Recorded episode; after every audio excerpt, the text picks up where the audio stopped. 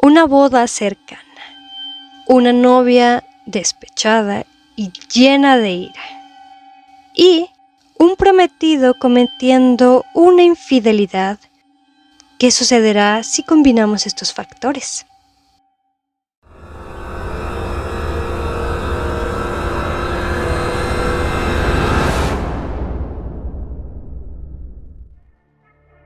Hola viajeros y viajeras, sean bienvenidos una vez más a esta travesía de leyendas, cuentos, mitos e historias mexicanas.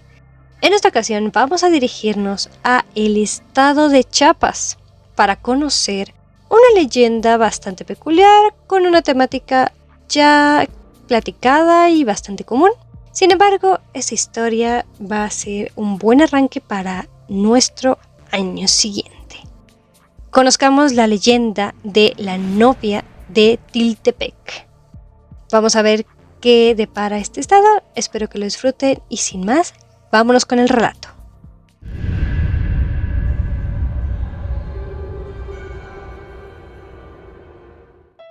Cuenta la leyenda que se encontraba en Tiltepec, Chiapas, una pareja de enamorados.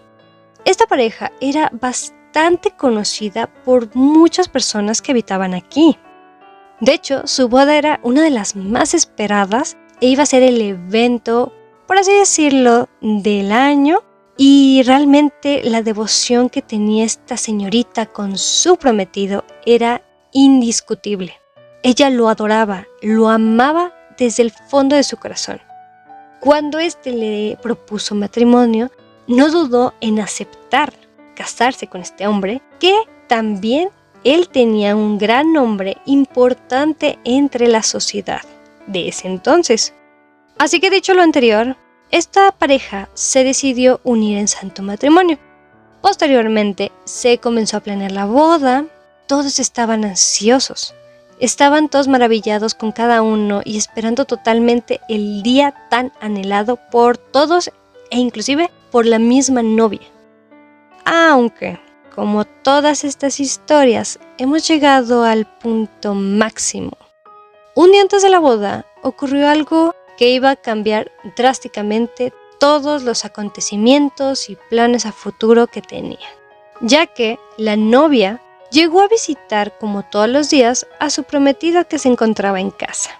Desde hace mucho tiempo se tiene la costumbre de que los novios no deben verse un día previo al acontecimiento.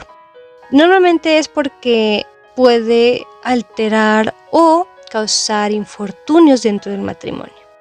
Esa es la razón antigua, aunque actualmente también se sigue haciendo. Y pues pasándose de largo esta tradición, nuestra queridísima novia llegó a la casa del novio a visitarlo, como siempre lo hacía. Sin embargo, ese día por las mismas cuestiones, no tenía contemplado el novio verla.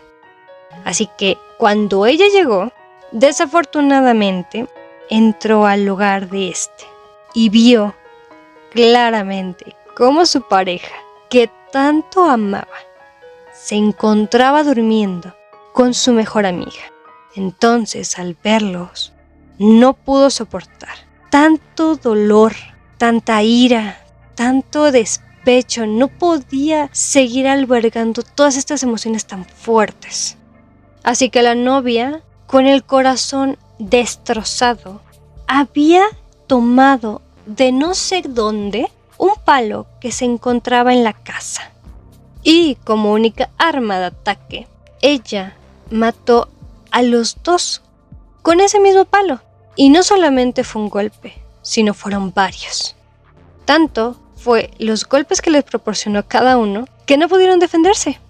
Así como sucedió exactamente, después de este arranque de ira, ella se soltó a llorar, sin parar, con lágrimas que realmente no calmaban su angustia. Al siguiente día, todos estaban esperándolos en la iglesia para poder celebrar ese casamiento tan anhelado. Aunque hay un pequeño detalle, ella nunca mencionó a nadie lo sucedido. Así que cuando ella llegó al altar como si nada, evidentemente el novio jamás apareció. Después de que aparentemente ella estaba abandonada en el altar, todos se rieron de ella sin parar, por quedarse de esta forma, e incluso les pareció cómico que no tuviera con quien casarse una vez allí. Por eso es que después de esta situación tan humillante, la novia salió de la iglesia y llegó hasta un punto en el que se suicidó. Pero antes de hacerlo, ella lanzó una fuerte y poderosa maldición en la iglesia, maldiciendo a todos aquellos que asistieron a esta boda. Y tras esta maldición, murió. Aunque después de esta boda o intento de boda, rápidamente todos los que asistieron, efectivamente, fueron perdiendo la vida poco a poco.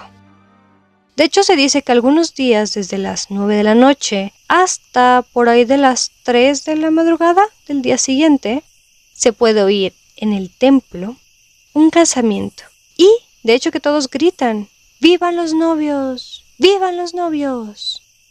El que salga a la calle cuando suenen las campanadas de este lugar, se dice que se convertirá en un fantasma más de esta iglesia. Así que hasta aquí sería la historia de nuestro capítulo de hoy, por lo que paso a despedirme y agradecerles por haberme escuchado una vez más en este lugar. Les deseo que tengan una bonita tarde, una bonita mañana o una excelente noche. Les invito también a suscribirse ya sea al canal y también a activar las campanitas de notificaciones para que reciban las notificaciones de cuando subo un nuevo video. Les invito a seguirme tanto en YouTube como Legendarium de México o en Spotify y en Anchor como Historias Mexicanas. Y nos estaremos escuchando en el siguiente capítulo con un nuevo destino y una nueva leyenda. Hasta pronto, bye.